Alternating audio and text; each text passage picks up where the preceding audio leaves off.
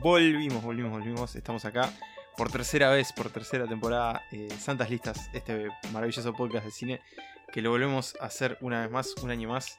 Eh, emoción, emoción total, emoción total, felicidad absoluta. Ya no, no puedo parar de hablar, estoy con muchas ganas de hacer esto. Este, y bueno, acá estamos, acá estamos una vez más. Primero que nada, saludar y festejar el reencuentro con mis compañeros. A un lado tengo a Pablo Estarico. ¿Cómo estás, Pablo? Hola Nicolás, Eh, estoy nervioso, no, no sé por qué, les decía fuera antes de empezar a grabar, estoy nervioso por la tercera temporada, pero creo que estoy nervioso porque creo que va a ser la mejor de las temporadas Listas. Sí, creo, ojalá que, que sea eso. Pero no estamos solos. Mal acompañados quizás sí, pero, pero no solos. Eh, tengo acá a Emanuel Bremerman. ¿Cómo estás? Muy bien, embargado emocionalmente por citar a, a un, a un ex compañero eh, Coterráneo. coterráneo mío eh, de trabajo eh, por este por este regreso a la tercera temporada eh, tercera temporada me da me da me da como cosa hasta decirlo no como ya estamos hace tres años que hacemos esto es- bastante impresionante En realidad hace más de tres años, pero, Hace más, pero hace Santas más. Listas tiene tres años. sí sí estamos al aire hace tres años Exactamente. Es, es como bastante increíble si uno se pone a pensar cómo empezamos, ¿no? Eh, robando ratos de laburo. Sí, es verdad. Y se ha convertido casi que en, en un proyecto serio, casi. Y si queremos Casi, ganar casi guita serio, con no, es del todo serio. Y ya que lo Emma, quiero preguntar, eh, capaz que podemos... Hay que aclarar, esto no es un reboot, o sea, esto no es un No, no, esto es una, una No, secuela. Esto, esto es claro, es una nueva entrega, eh, pero capaz que podemos contar por las dudas, por si hay alguien nuevo que nos escucha, eh, contar qué es lo que hacemos. Bueno, eh, como nuestro nombre indica, hacemos listas, eh, listas de cine más precisamente. Nosotros lo que hacemos es tomar un tema, eh, puede ser la carrera de una, figura del cine, puede ser un, un tema general, eh, como es un poco el caso de lo que vamos a hablar hoy, eh, y hacemos cada uno de nosotros una lista de películas eh, según ese tema. Obviamente que cada película eh, se ordena según determinado criterio y según su ubicación recibe un puntaje. Esas tres listas se combinan, se suman los puntajes que recibe cada película y de esas tres se forma una lista general que obviamente tiene las cinco con más puntos. Y esa es la lista que comentamos en este episodio o en cada episodio de esas listas. Que como pueden ver al principio, si repasan nuestro historial de Spotify, hacíamos listas de 10. eh, en un momento nos dimos que la vida no nos daba No. y bajamos a 5, que me parece que fue un gran acierto de la segunda temporada. No sé qué les parece. Para mí las listas quedaron mucho más redondas, le metimos mucho más eh, cabeza y no sé, a mí me gustó mucho más bajar a 5 porque como le dimos más cuerpo a la cuestión. Así que, así que bueno, antes de arrancar, si quieren, les parece, repasamos eh, las vías de comunicación para, para hacer un paralelismo con los medios tradicionales de, este podcast. Eh, nos pueden escribir a santaslistapodcast.gmail.com Ese es el correo oficial de esta, de esta empresa podcastera. Eh, también nos pueden seguir y escribir y mandar mensajes. Compartir historias en nuestra cuenta de Instagram, arroba santaslistas. Eh, y en Twitter tenemos en realidad la cuenta de nuestra casa madre, de nuestro, nuestra nave madre, que es Polenta Entretenimiento Sonoro, que la cuenta es arroba Polenta Podcast, pero por ahí también se pueden contactar con nosotros y expresar sus, comentarios.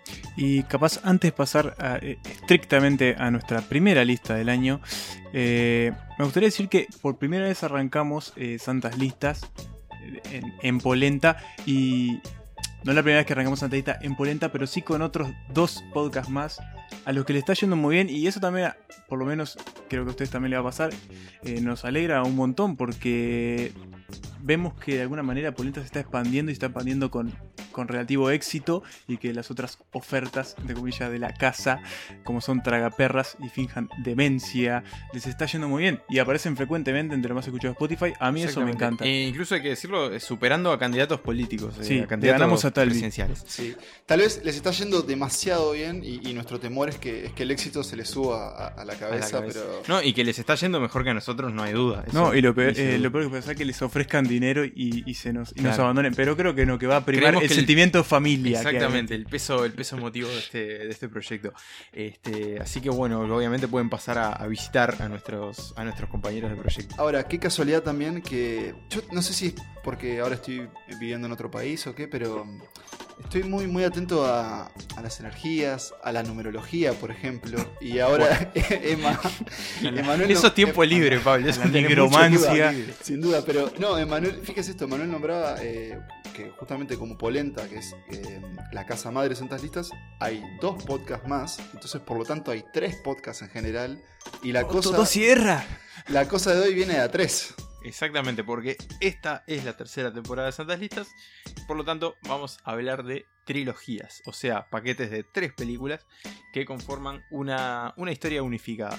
Así que, que bueno, hoy vamos a repasar justamente entonces cinco trilogías que para estos tres individuos cinéfilos son eh, sus predilectas, son las favoritas que hay de todas las trilogías que hay en el cine. Acá es donde yo planto bandera y digo, estoy desconforme con el resultado.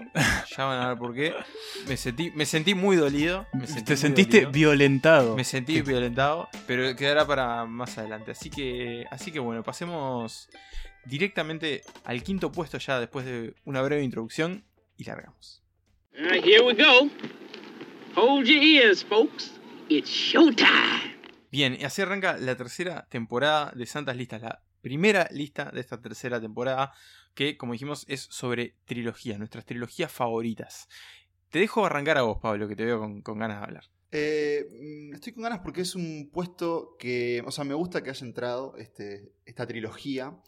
Y vamos a aclarar, es tal vez la más atípica del grupo, porque no es una trilogía mm, narrativa, digamos, es decir, no es una misma historia contada en tres partes, sino que es este, una trilogía más de director, de autor, digamos, una trilogía Sí. temática. Conceptual. Y, y corregime, Pablo, corregime si me equivoco, pero ¿es una trilogía oficial? Me parece que Sí, no. sí, sí, sí. Es, ¿Sí? es oficial en el sentido que se reconoce como oficial y se promociona y se puede comprar Ah, bien, bien. las tres bien. películas como un paquete oficial. Eh, la que hablamos justamente es la trilogía Corneto o la trilogía de los sabores Corneto del director inglés Edgar Wright. Vamos a aclarar, Corneto es un tipo de helado muy popular en, bueno, no sé si muy popular en, en- en Londres o Inglaterra, pero muy conocido y que en Uruguay Es un también se cono, un cono helado. Sí, es un cono como achatado en la, en la parte superior.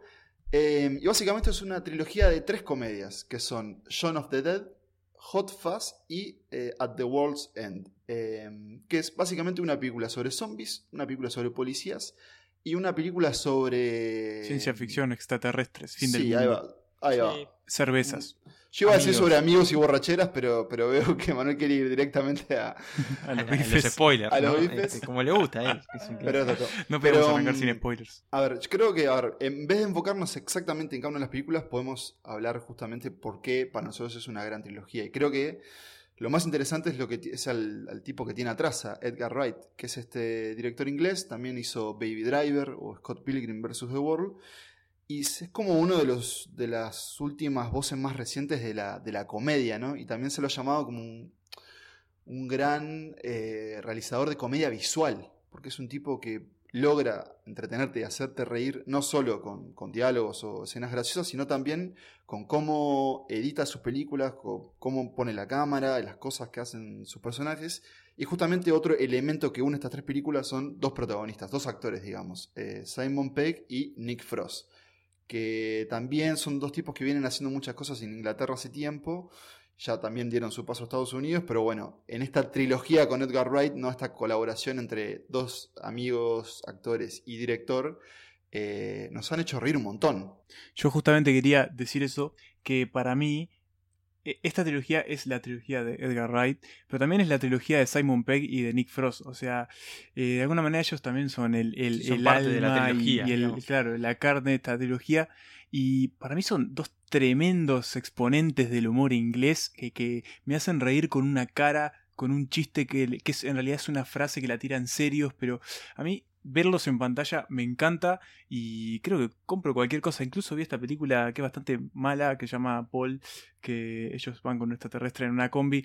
Que sí, pero cualquier cosa que me pongas de ello en, en pantalla creo que la miro porque de verdad son muy buenos ellos en, en, el, en hacer este humor como... Eso es humor inglés. Es Sí, es un humor muy inglés muy Y británico. también lo que, lo que me parece que tiene como, como uno de sus méritos estas tres películas es que toman como un género más no sé llamar tradicional, pero sí, un género más, Sí. más común del, del cine, más de género, eh, y convertirlo eh, también como a su propia manera, su- con su comedia y también con su tono, o sea, usando los recursos clásicos de cada uno de los géneros, ya sea los zombies, la- los policiales y la ciencia ficción. Y bueno, justamente el, el nombre corneto se le da porque en cada una de las películas eh, aparece un helado, ya sea con un personaje comiéndolo o por ahí, eh, cada uno con un sabor diferente. Eh, yo si no conocen a... También Con vinculado a la película. Claro, también vinculado a la película, exactamente, color. Yo si, si no conocen el- ninguna de ellas o el trabajo de Edgar Wright, les diría que, que empiecen con, con Shaun of the Dead, que también como revitalizó un poco el, el cine de zombies, hacer una, una comedia de zombies. Eh, igual que juega mi- partes con el nombre de una de las películas de zombie más eh, Claro. prestigiosas. Dawn of the Dead, el amanecer de la de, los historia. muertos. de Romero. Eh, igual mi favorita diría que es la segunda, Hot Fuzz, que la volvió a ver no hace mucho. Sí. Eso le iba a preguntar y se lo voy a preguntar en cada una de las instancias que abordaremos en esta fecha. Nico, ¿tu favorita?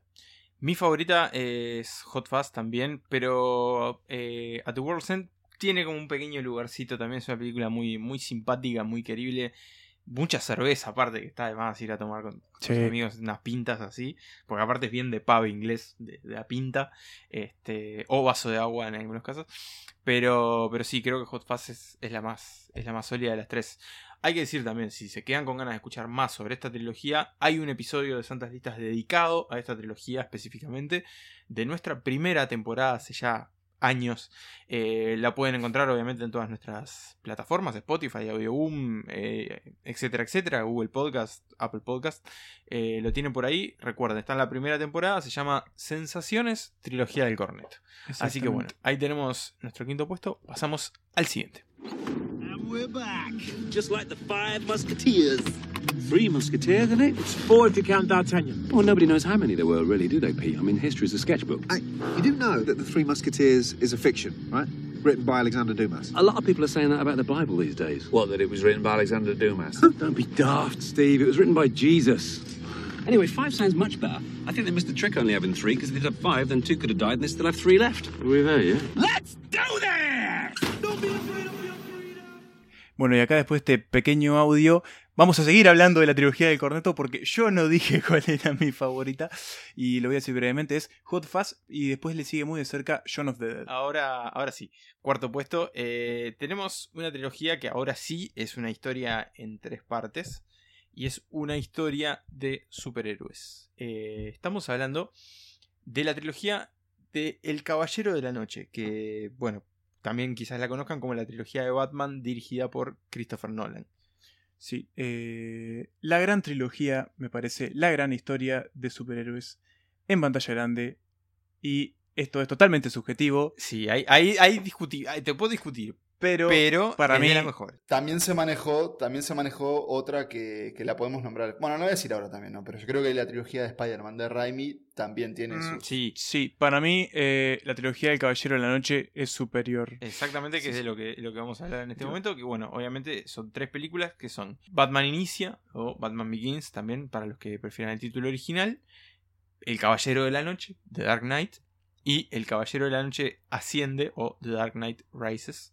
Eh, este, que bueno, son estas tres películas que se estrenaron entre 2005 y 2012. Ahí como justo en la en la puerta del boom de los superhéroes en el cine, digamos, fue una de las primeras, digamos, de, estas, de estas sagas, así como en varias partes, eh, y que nos trajo un Batman bastante diferente, un Batman mucho más real también, en cierta forma, no tan fantasioso, no tan Tim Burton, Sí, digamos, que era como como más el- tangible. Era el antecedente previo, un, un Batman más miliquero también en cierta forma, Sí. un Batman más soldado. Más facho. Ah, no, eso no. Sí, bueno, no- habrá que verlo, pero más soldado, sí, es un Batman post 11 de septiembre. Eh, Muy tecnológico. Muy tecnológico, con que bueno, también juega un poco la, la faceta del millonario. Eh, y creo que también, bueno, tiene como gran mérito también eh, el apartado, bueno, como la estética que genera esta película, porque veníamos como de esa época de primero de Barton y después de la- la- las catástrofes de, de Schumacher, como esos neones, colores. El Batman, el Batman estridente El y Batman casi borrando lo ridículo. Este, y acá pasamos a un Batman mucho más contenido, mucho más opaco.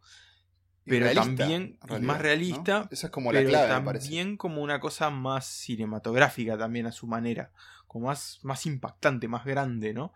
Este, mm, sobre todo, bueno, en la, en las, en la segunda y tercera película.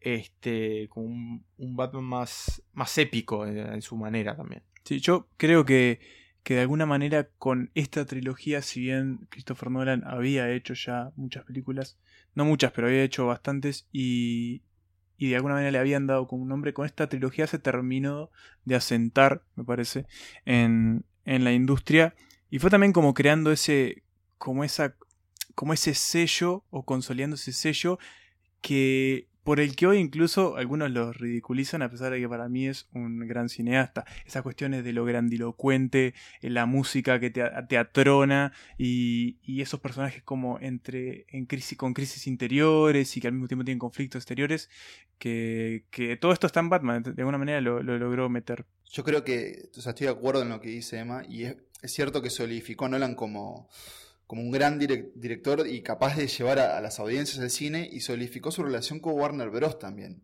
que es algo que no, no ha quebrado hasta ahora.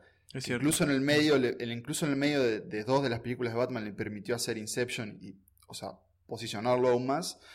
Eh, pero también creo que le hizo cierto daño al género en el sentido de que fue tal el éxito que tuvo, incluso especialmente en la segunda en la segunda película, en Dark Knight. Eh, Dark Knight. El Caballero Dark de la Noche. Ahí va, Caballero de la Noche, perdón. Eh, y es que fue un modelo que después se quiso copiar, ¿no? Con, con Man of Steel, con alguna de esas primeras. A la vez Hay que decirlo, claro, le hizo daño a DC.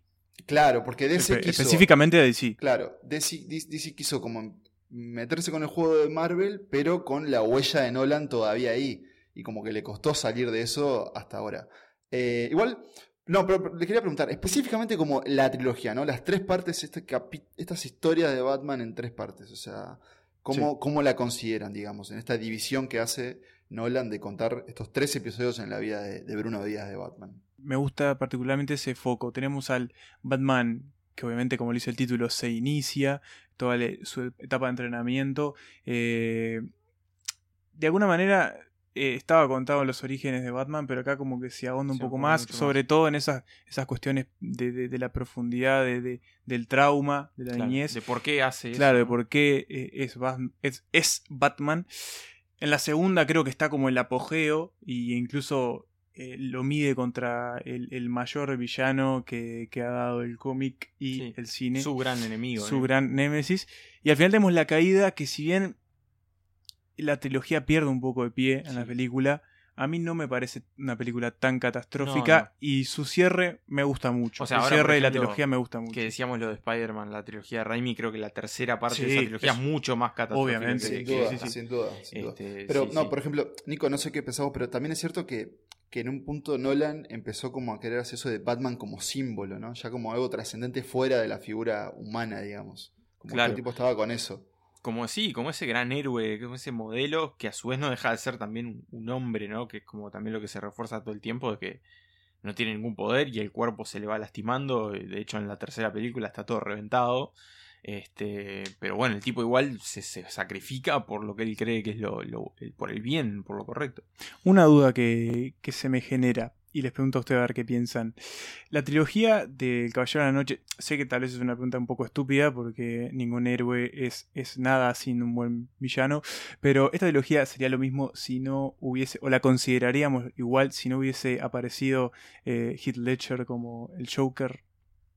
Yo creo que, que no, creo que, o sea, ¿Es más importante que Christian Bale como Batman? Para mí, sí. pasa que sí, que en esa película lo que pasa que es, se lleva todo, no, no, no puedes dejar de mirarlo, es como... Es como la gran huella de la Sí, trilogía es y es como- como que no hay vuelta atrás, me o parece. sea, es- no, No, puedes parar, yo- no puedes parar de Y, seguirlo. y- y si bien estoy, estoy de acuerdo, es cierto la labor de, de Ledger, que además también coincidió con, con su muerte trágica y eso como sí, que le dio como el halo de... algo más. eh, pero igual, el trabajo de Christian Bale está muy bien a lo largo de los años. Eh, introdujo también el, el- el IMAX, o sea, como la importancia Sí, de filmar en IMAX y mostrar en IMAX.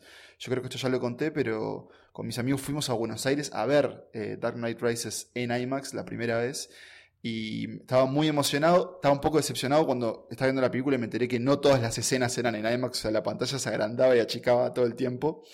Pero nada, también empezó como, como la, digamos esto, la cruzada de Nolan por eh, mantener el cine, ¿no? Y el cine de, de- de ir al cine y de la película hecha en película. Y nada, esta cruzada que está quedando cada vez un poco más solo, con, con directores yéndose a estrenar en Netflix y él todavía como que sigue luchando por ahí. Y que a la larga en realidad un poco también convirtió como en estándar para este tipo de producciones el hecho de, de- de filmar en IMAX y que el IMAX sea como un atractivo también, que bueno, es uno de los, de los grandes, para mí uno de los grandes, la- la- una de las grandes decepciones de los cines en Uruguay, Sí, y que no haya no IMAX. haya Yo entiendo IMAX. que debe ser muy caro el sistema y que no sé si a nivel de público se genera un rédito. Pero bueno, es como una. siempre nosotros que vimos una película en IMAX, Sí, eh, no- es- no- nos generó como una sensación de, Es increíble. de maravilla. Para irnos, eh, ¿les parece? Voy a decir dos cosas. Bien, Primero, Yo una, una bueno, una pequeña anécdota, y es que cuando fui a ver Batman Inicia al cine Paysandú me pusieron una porno en vez de la película. Duró dos minutos, sí, dos minutos, una porno en blanco y negro. Dos minutos, la gente no entendía nada, la sacaron y empezó la película. Jugado. Nadie preguntó nada, nadie dijo nada, no pasó nada. Otro- Éramos cinco en el cine, así que no pasaba nada. Otro tipo de caballero. de la Sí, sí, otro caballero de la noche.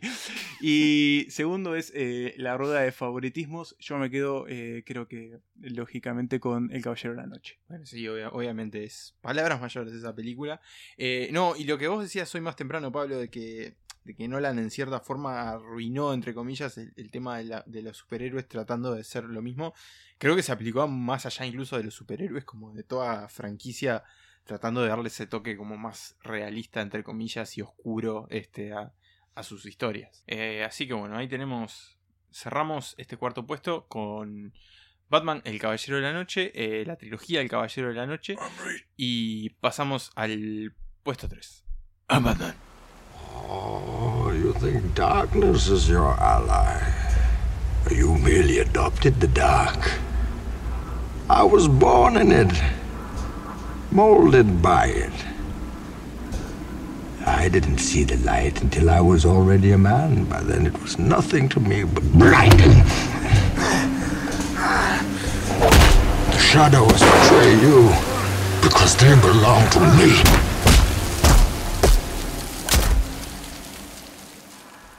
Para el puesto número 3 en esta, lista, en este ranking de trilogías, nos vamos del cine de superhéroes y nos volvemos también al cine más personal, más íntimo, y tal vez una de las trilogías más íntimas y muy querida por mucha gente, en la que me incluyo, y es la trilogía de Antes de o Before de Richard Linklater, y que se comprende por tres películas, Antes del Amanecer, Antes del Atardecer y Antes del Anochecer, y que básicamente cuenta la historia de amor, eh, también hay desamor, ¿por qué no?, de estos dos personajes interpretados por Ethan Hawke y Julie Delpy a través de los años, eh, y específicamente cómo van envejeciendo esos personajes y cómo van envejeciendo los, los actores, porque esto es una trilogía que se hizo, eh, empezó en el 95 con Before Sunrise y terminó, 2013, gracias Emanuel, en 2013. cada nueve años. Y, bueno, también, de nuevo, tenemos una trilogía típica, tal vez. Sí, es esa típica, primero por la distancia que está medida, ¿no? Cada nueve años se estrena una película, 95, 2004 y do- 2013. Y también por eh, el- lo que vemos en cada película, ¿no? Vemos una eh, conversación, esto no es tan así, sino que hay, hay algunas, algunas pausas y cambios de escena y, y- y otras cosas que pasan, pero básicamente vemos una conversación que arranca con el principio de la película y termina al final. Exacto. Eh, Personas hablando, específicamente dos personajes hablando. yo, a diferencia tuya, Pablo, eh, yo la vi hace muy, la terminé de ver hace muy poco. La trilogía era algo que me la debía. Y cuando supe que íbamos a hacer de trilogía, me fui a ver la última, que era la que me faltaba, Before Midnight, antes del anochecer.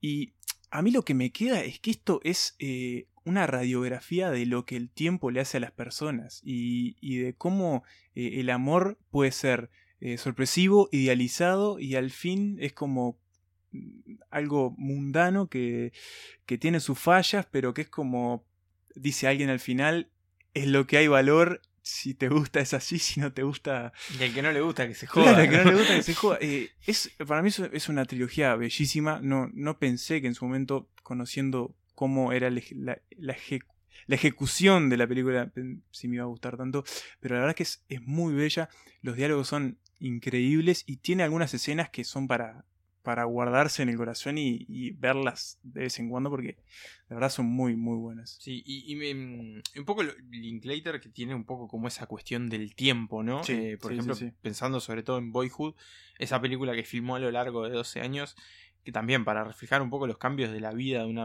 en este caso un niño que se va convirtiendo en, en- en adulto, pero sí, como un poco como esos experimentos que hace en cierta forma con el tiempo y el cine y las historias, que, que son bastante únicos en realidad me parece, creo, dentro de, lo que conozco por lo menos. Yo creo que, que, Emma daban, daban, daban el clavo con algo exacto y es que para mí estos dos personajes que, que interpretan Ethan Hawke y, Julie Delpy, que también son, estas son tres películas sostenidas por sus actuaciones y su for y su química, su- completamente su química. Y por un Eh, guion que ellos mismos ayudaron a escribir. Exacto, también. Eso es como que moldan los personajes. También imagino que dar cosas de improvisación. Pero nada, es de, de estos, de estos dos seres que son eh, Jesse y Celine. Él es un americano y ella es una, una francesa. Que es eso, los vemos enamorarse eh, la primera vez que se conocen. Después vemos que en realidad eso no, no es que va a ser algo. No es un cuento de hadas. De hecho, la, segunda película, nueve años después, ellos siguieron con su vida, se volvieron a encontrar.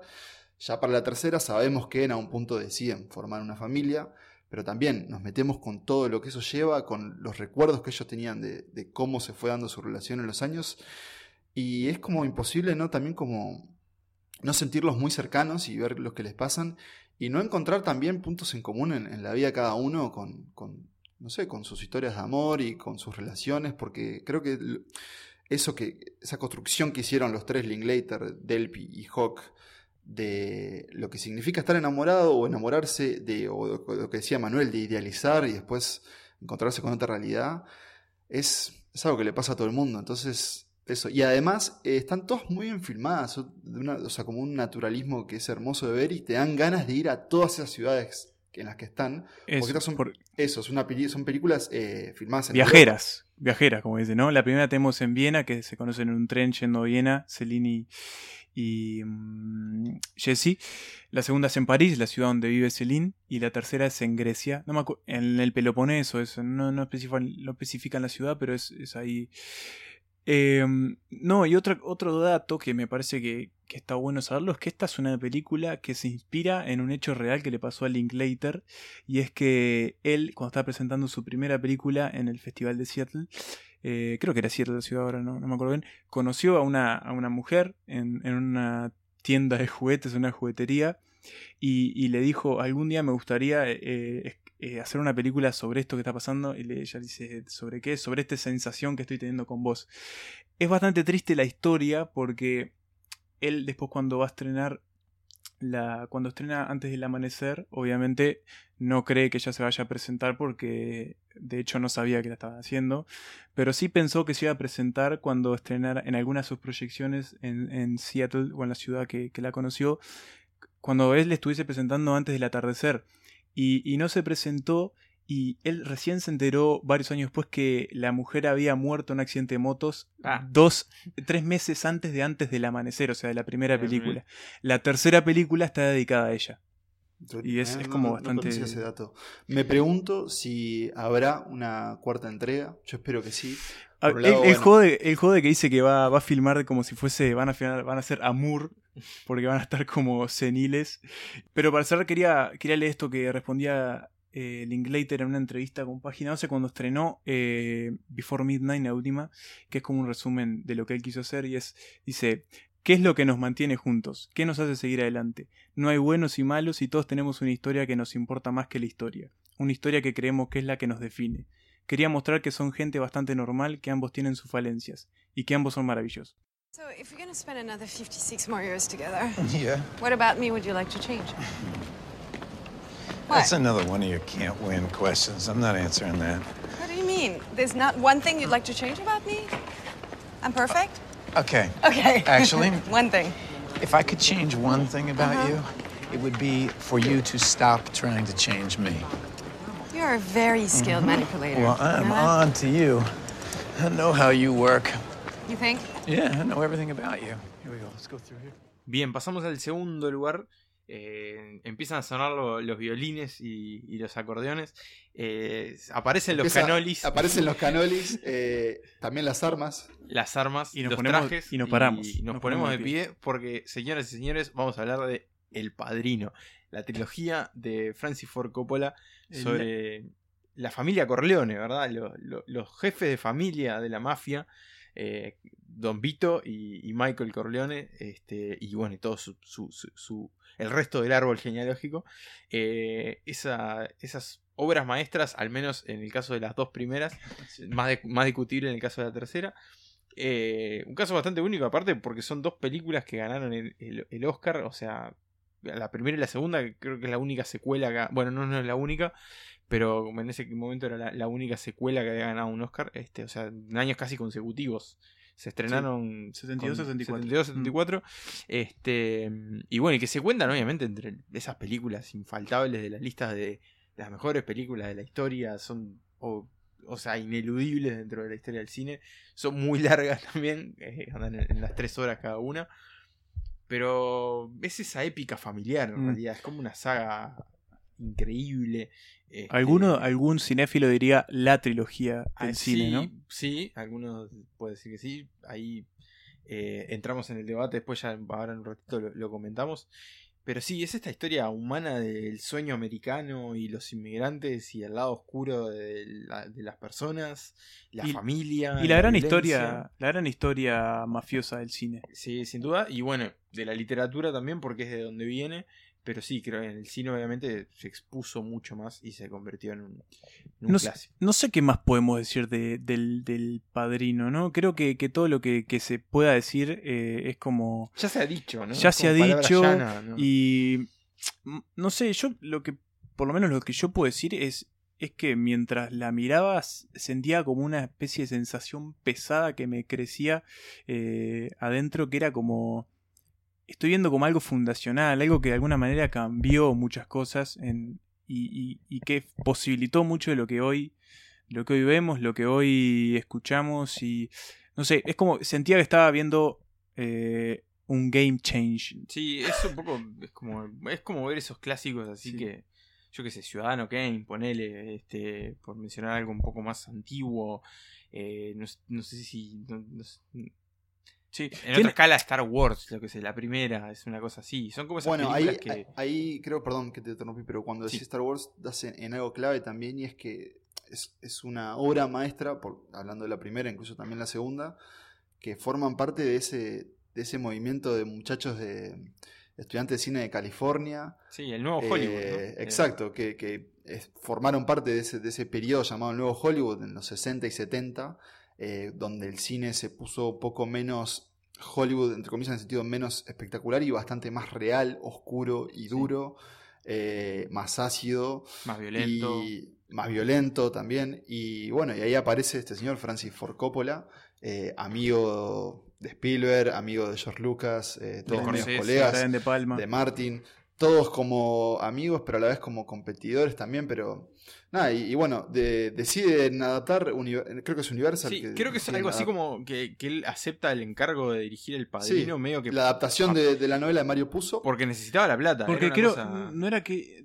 no me acuerdo bien, pero no era que él quería, él quería hacer la conversación.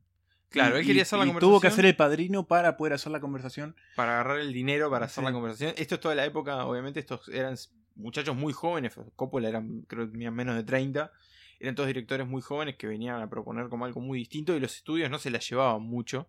Aparte, los estudios estaban todos en crisis económica, era como una situación bastante difícil. Este, y bueno, Coppola que tenía su estudio, United eh, American Zoetrope, perdón, Sí. este, que era su, su propia productora, eh, dice, bueno, ta, voy a hacer esto, me lo voy a sacar de encima, así después puedo hacer las películas que yo quiero. Y se terminó metiendo mucho más de lo que pensaba. eh, es una película que podría haber sido cualquier cosa en realidad. Que pasó como por diferentes etapas. Tuvo eh, muchas opciones de elenco, de hecho. Sí. Las, las que terminó eligiendo ninguna era la primera opción. Hay, hay muchas, muchas listas, eh, muchas fotos de las listas que se hacían con, con los elencos posibles y, y siempre, y uno se da cuenta que los que quedaron son los, las últimas Eran las opciones. últimas opciones. El estudio no quería a Marlon Brando, por ejemplo, porque era un tipo muy Sí, complicado. eran- Este, Y que era, y era mucho más, más joven de lo que, de lo que se ve en pantalla. No, no, no tenía la Claro. edad que tiene Vito Claro, Corleone. está digamos. envejecido para la película.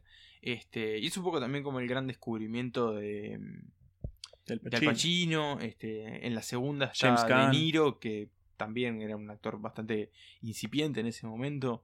Este, hay como toda una generación de actores ahí que, que después, bueno, hicieron cosas muy importantes. Este, y que son parte de- también de, la leyenda de esa película. Igual que, que Coppola, ¿no? Que después de ahí en más siguió agrandando la, el mito, digamos. Sí, yo igual creo que, que Coppola como que... Después se pinchó un poco, en cierta Sí, forma. O sea, no es que se pinchó, pero lo que pasa es que sintió que nunca, creo que hasta él se dio cuenta que nunca podría llegar a igualar Sí. el tándem Padrino 1, Padrino 2. Y, y bueno, es como Ojo. muy difícil mantener esa Ojo, sí. Igual yo, por ejemplo, te- para mí la conversación Sí, es... a vos te gusta mucho la conversación. Es, es- a mí me gusta muchísimo y creo que hay mucha gente también que la considera la obra maestra de, de Coppola, más allá del Padrino 1-2. Pero mm, sí quería preguntarles, porque hoy estamos hablando de trilogías y, y no podemos evitar que en realidad es este caso en que la tercera parte es cuando mucha gente, ¿no? Como que traga Sí, aire y dice, bueno, se ¿qué pasó acá? Yo confieso que hace muchos años que no la veo, de hecho creo que nunca la vi en, en- como adulto.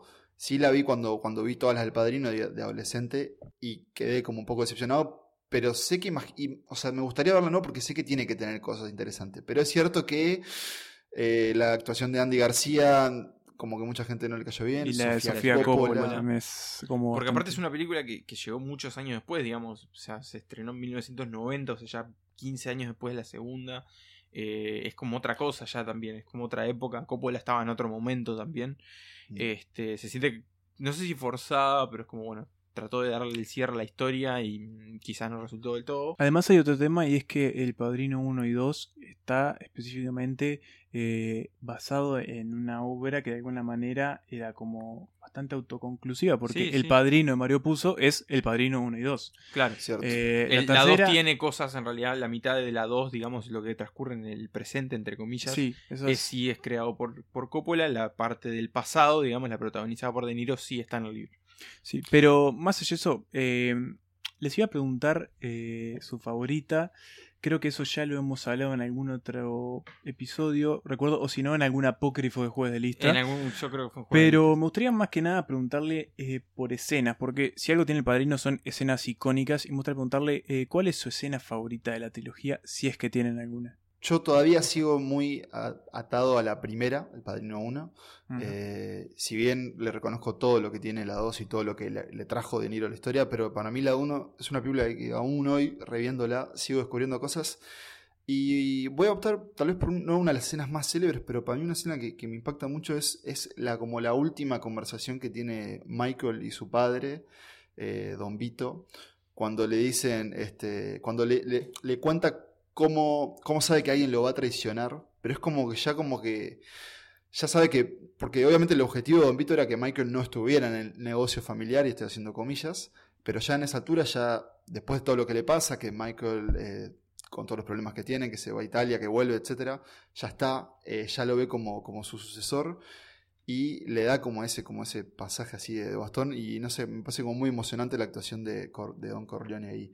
Pero también me gusta mucho la, la- Esto ya es un clásico en la 2, cuando Michael le dice a Fredo y le da el beso y le dice... Sí. Sí. I know it, it Eh, was you. I know it was you, Fredo. Y se lo llevan al lago. Bueno, eh, yo empiezo con la, la película favorita, pequeña unpopular opinion, eh, es la 2 en mi caso. Es la Eh, 3. No, no, es la, la 2. Me encanta Andy Eh, García. Me gustó más la 2 que la 3, eh, pero muy, muy, muy mínima la diferencia, te diría. Que la son uno. casi- Que la 1, perdón.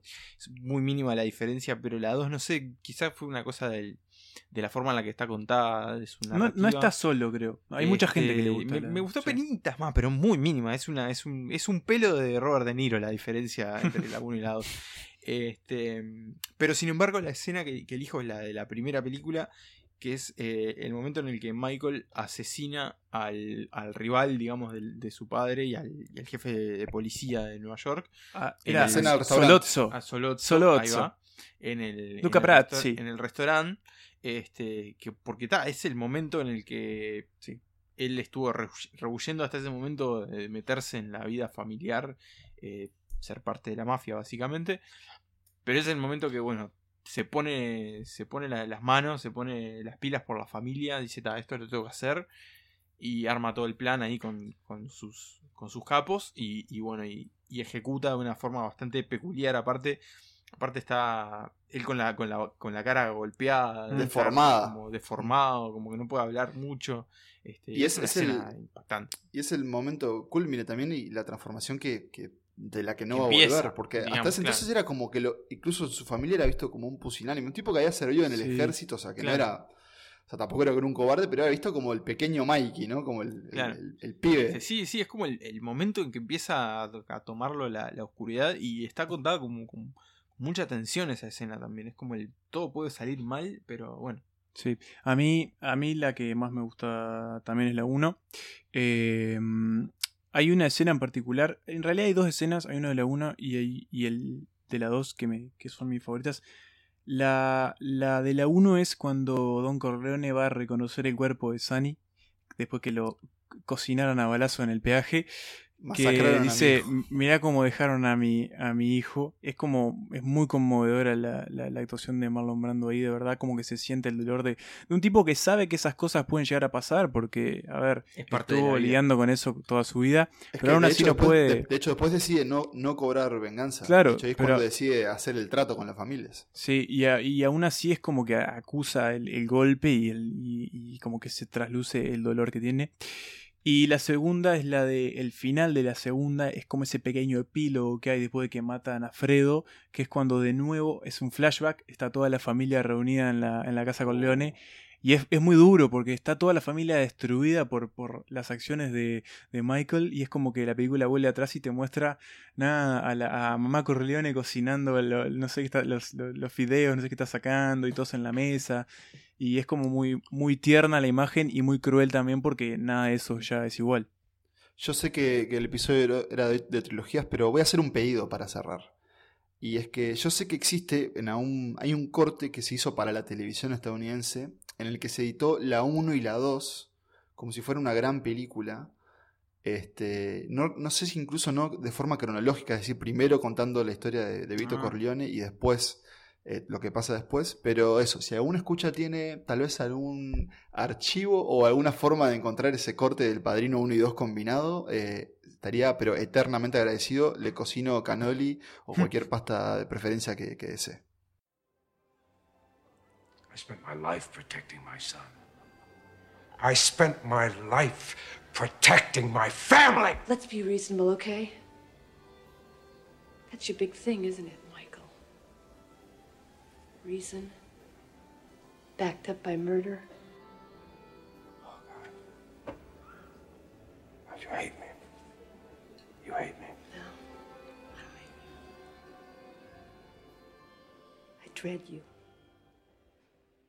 Y usted dirá, ¿qué pusieron encima del padrino, no? Eh, ¿qué, qué hay en el puesto número uno? Bueno, llegó el momento de, de abrir la caja, de, de revelar la sorpresa.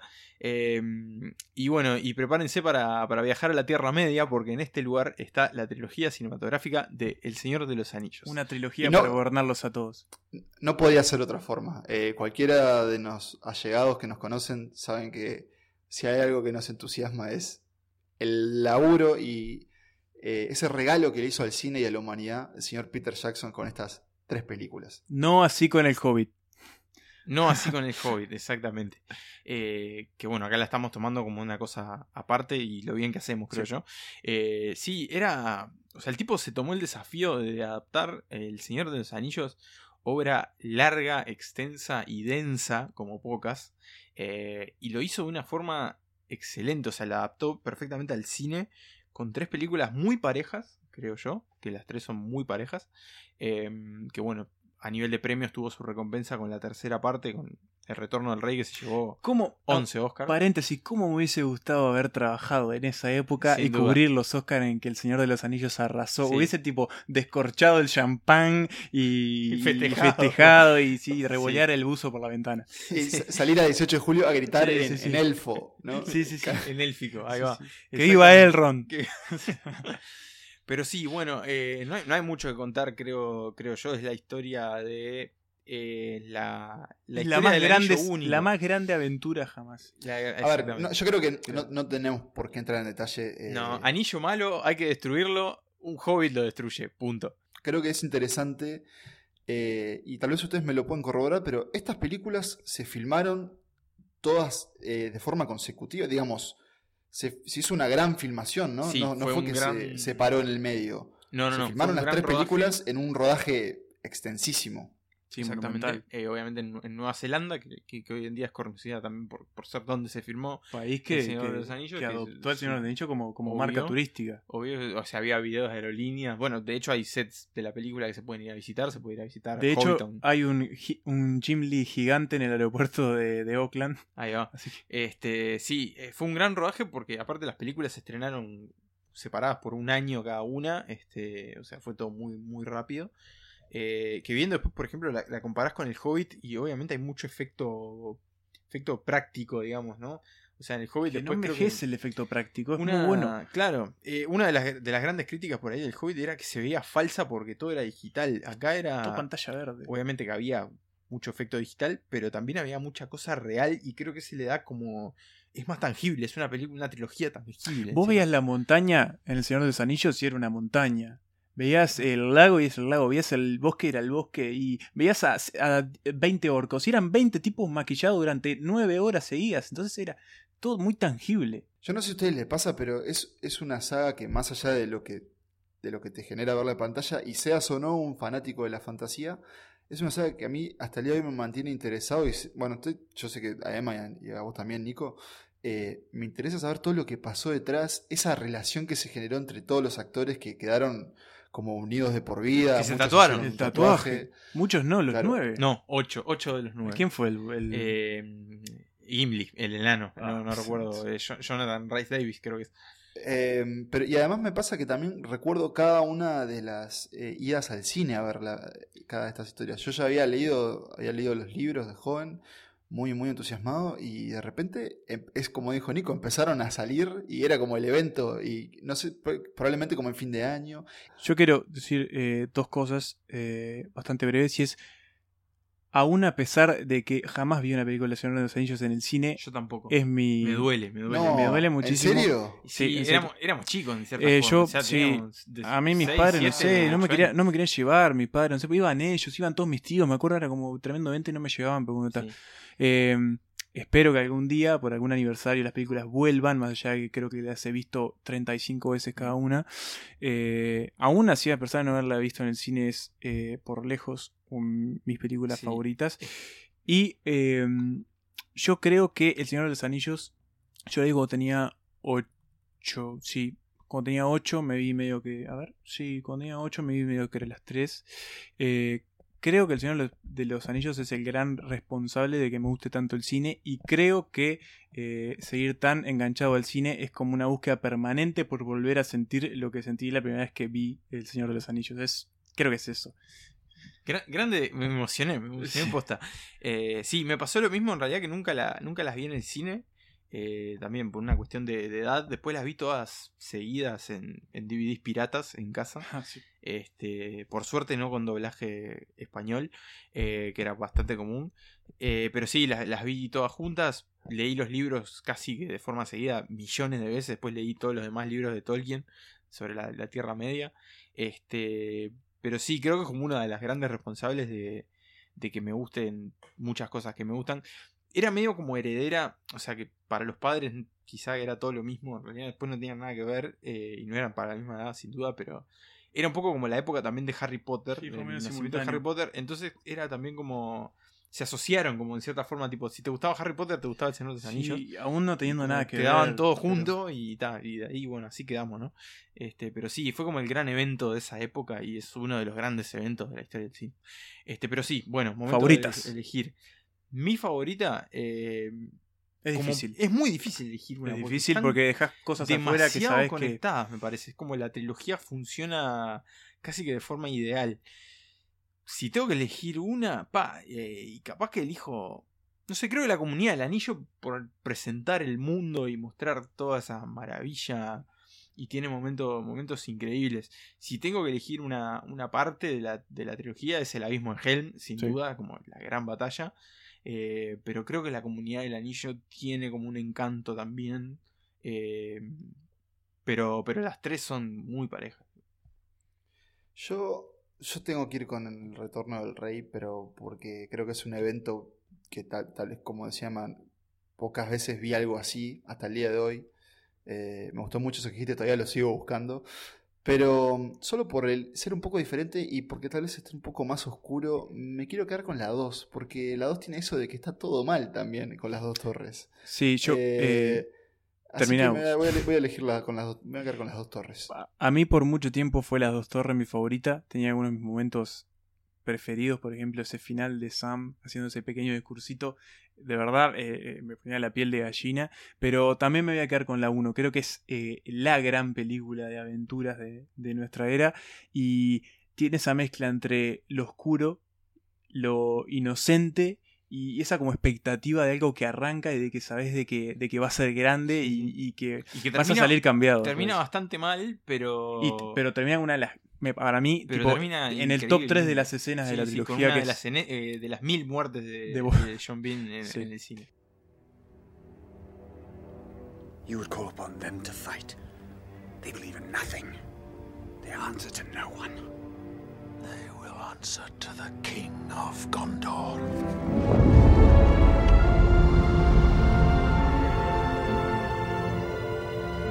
Anduril, a flame of the west, forged from the shards of Narsil.